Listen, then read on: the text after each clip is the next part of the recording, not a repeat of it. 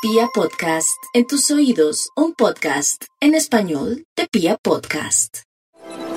Para los Aries quiero comentarles que su capacidad de conquista y su disposición de doblegar las fuerzas en su contra está orientada hacia el tema del conocimiento.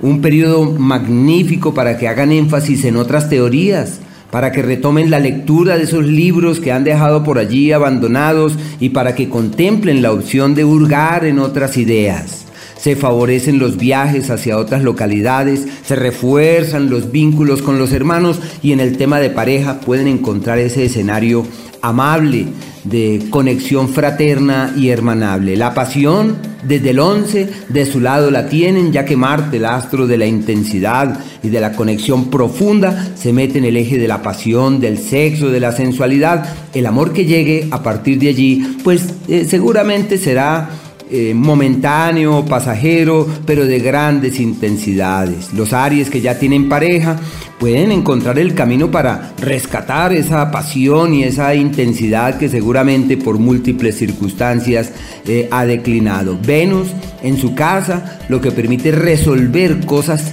pendientes con sus seres queridos, un ciclo magnífico para embellecer su casa, armonizarla y encontrar un camino eh, apacible y de sintonía fiable.